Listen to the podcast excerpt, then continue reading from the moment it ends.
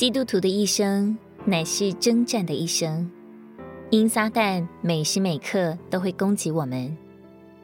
基督徒的每一天都需要主的保守，免去一切的试诱和试炼。特别到了末后的日子，不是天灾就是人祸，不是诈欺就是漩涡，整个世界找不到一处绝对安全平静的所在，所有人都像风前的碎阶。不知道自己明天将飘向何处，我们要求主保守我们的心，不被纸醉金迷的世界诱惑，不因不法之事的增多而渐渐熄灭了当初的爱火。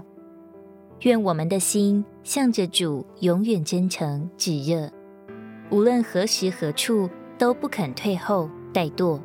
我们实在需要主的保守，我们深知自己的软弱和脆弱。无力直面那吼叫的狮子和奔腾的洪流，经不起任何的试诱和折磨。我们深信这一路走来，若不是主天天看顾，我们早已迷失；若是他稍微一松手，我们早就失丧了。即或有时主似乎没有听我们的祷告，而照着他的命定和主宰，可能灾病会来，纷扰会来，压力会来。灰心会来，当苦难来袭，我们更要仰望他的保守，要求主的同在紧紧围绕，求他的恩典不断加多，求主用他的慈绳爱索一路牵引，使我们不走迷不丧胆，随他一起经过大而可畏的旷野，让眼泪化作秋雨，以伤痕与他连结。